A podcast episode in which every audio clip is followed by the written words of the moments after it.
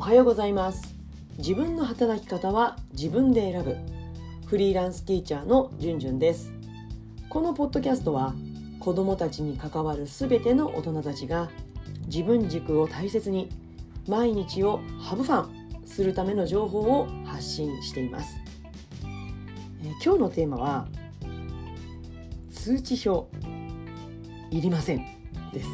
いやいや通知表も書いちゃいました。ね。そうなんですけれども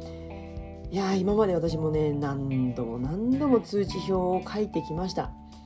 まあ別に通知表のために日頃のね評価があるわけでもないし、まあ、日頃の評価っていうのは、まあ、子どもたちの成長につながるための評価ですよね。まあ、一つのね通過点として今こんな状態ですよっていう、まあ、子どもたちの様子を保護者の方にお伝えするツールの一つが通知表なんですけれどもいや果たして通知表が本当に子どもたちの成長につながってるのかなってちょっとずっとねもうハテナマークを浮かべながら、まあ、でも少しでもね、まあ、どうせやるんだったら、うん、やらなきゃいけないのでねどうせやるんだったら子どもたちの成長につながるように保護者の方に子どもたちの様子頑張ってる様子をお伝えしたいっていうことで作ってはきたんですけれどもやっぱりクエスチョンマークがついてしまうんですよね。結論は通知表はいらないという私の結論です。あくまでもね自分の中の考えなので、まあ、気軽に聞いていただけたらと思います。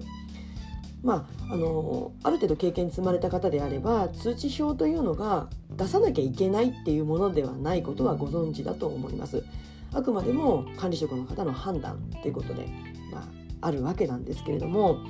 まあ理由をねお話しします。いらない通知表いらないという理由です。あの観点別評価ねあの2020年度2020年度までは4観点だったですよね。でそれが3観点になったんですよね。えー、知識技能、えー、思考判断表現そして主体的に学習に取り組む態度、まあ、この3観点で評価されるようになったんですけれどもまあそれぞれの各教科を評価していくわけですが、まあ、観点別評価というのは ABC または二重丸丸三角かな、まあ、そういったまあ、記号アルファベットで評価するわけですけれども、まあ、絶対評価と相対的評価があるわけですけど、まあ、この観点別、えー、絶対評価ですね。うん、なので個人の中の成長を評価するっていうことなんですが、まあ、これがですね A の数を数えたりとか、まあ、C の数を数えて一一喜一憂する子どもたちの姿を見ているともちろん事前にね通知表っていうのはねっていうのは子どもたちに話すわけですよ。保護者の方には懇談会で、まあ、こうこういうふうに見ていただけたらってことでお話しするんですけれども、まあ、でもね教師は、まあ、ずっとその世界にいるので何を表現してるかっていうのがねその観点別評価のこう記述を見ていて分かる読めば分かるんですけれども、あ、でも一般の方にとってあの表記が表現がね具体的なものなのかなってこう伝わってるのかなっていうことはねすごく感じるんです。まあ、だからだから今段階でこういった文章は日頃の学習でいうとこういうところで評価してますっていうところでお話はするんですけれどもうんちゃんと伝わってるのかなっていう不安はやっぱりあるんですよね。というのが通知表を渡した時に子どもたちが A の数を数えて「うんわー」とか「C があった」とか、うんまあ、B だからなんか C みたいななんかそういうことを様子を見てるとうーん。なんかもったいないなってあれだけ時間をかけてね、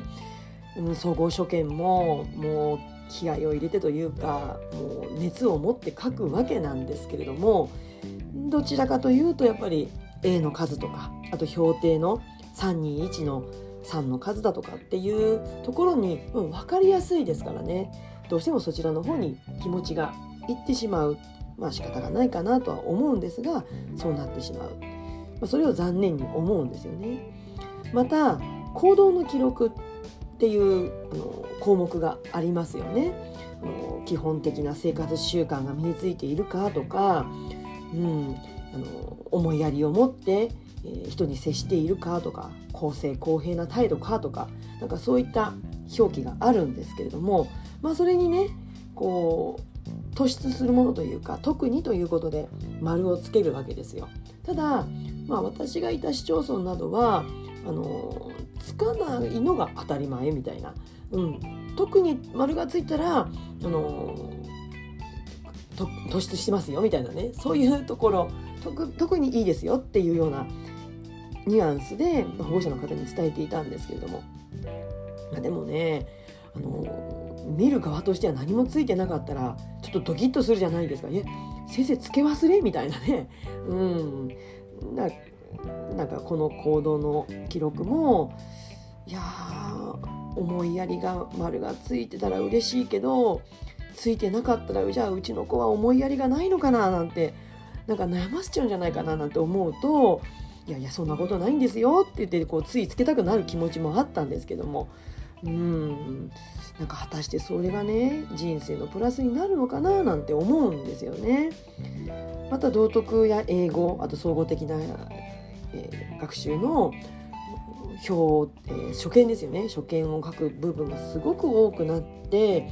まあ、教師たちはもう初見を書いて書いて、まあ、書きまくるっていうような状態になるんですけれどもでも、うん、果たしてこれが子どもたちの成長につながるのかなというクエスチョンマークが浮かぶと。じゃあ具体的に私がいやそれだったらもっとこっちの方がいいんじゃない？っていうことで考えたのが、まあ、もうすでにやってる学校たくさんあると思うんですけども中にはねそれと通知表とダブルでやってる学校もあるそうなんですがいやいや先生たち大きな負担じゃないかなって思うんですよね。まあ、それがね面談です。うん、11月に面談をして通知表また12月に書くなんていう学校もあると聞いていやいやそれは大変だな。どっちかにした方がいいんじゃないかなと思うんですね。でも私はどちらかというと面談をやっぱり取りたいなと思うんです、まあ、それはねあの学習についてであれば ABC とかね321っていうなんかそういうな曖昧な幅のあるなんかどっちなんだろうっていう B や2がをつけられるぐらいだったらもう客観的なテストの点数を見て具体的な問題で丸がついてるか間違ってるかっていうところを見た方が何が理解していて何を理解していて何が支援が必要なのかっていうのがもうてきめんに分かりますよね。で具体的にこんな支援をしています。できればご家庭でもこういうところを見ていただけるとありがたいですっていうようなお話を直接した方がやっぱり子どもの成長につながるんじゃないか初見じゃそこが書けないですからね。うん、また学習だけじゃなくって学校での様子お友達との関わりっていうのがやっぱり学期末にお話ができる、まあ、特に11月ってあの11月危機っていうところの内容でもね以前ポッドキャストや YouTube でもお話ししたんですけども、まあ、そういったこうね人間関係がある程度できてでまあこうしんどい思いをしているお子さんなどが出てくる時期なので、うん、そういったこともこうお話ができることにつながるんじゃないかなって思うんですよね。うん、だからこういったこう通知表などもあの面談もそうなんですけどもあくまでも子どもは成長過程ですから、うん、通過点でしかないってことなんですよね。だから可能な限りできるだけをこの保護者の方にこう安心していただけるような内容ととはいえお子さん子どもたちが困り感を抱えている場合は、うん、こういったところが困ってるみたいなのでこんな風にお互いに支援バックアップしていきましょうっていうことその困り感を共有する。そして少しでも前向きな気持ちになって保護者の方に教室を出て行っていただくっていうこと。そういう場にすることの方が通知表を読んでさらっと見てでうん、A の数や3の数を数えて終わりっていうのはあまりにもなんかこう労力に対して、うん、なんか成長になんかつながらないんじゃないかな見合わないんじゃないかなって思うんですね。うん、なので私の結論は通知表はいりません。そしてどうせね通過点の今の段階で子どもたちがこんな状態ですよってことをお伝えするには記述よりも記号やアルファベットよりも実際にお話しする面談の方が、うん、かなりメリットが高いのではないかというふうに考えています。まあ、これはあくまでも私の考えですがそういう学校にいられたらいいなって思ってます。えー、今日は通知表いりませんというテーマでお話をしましたいかがだったでしょうか、え、今日の内容に関するご感想ご意見お待ちしています、え、また学級経営や教師のメンタルヘルス働き方に関する悩み相談を私は受け付けています、え、一人でね抱え込まずに悩まずに、えー、ぜひね私でよければ声をかけてください。まあ、身近にね相談できる方がいるっていうのが一番心強いとは思うんですけれども身近だからこそ話しにくいっていう時もあると思うんですよね。過去私もありました。なので是非気軽に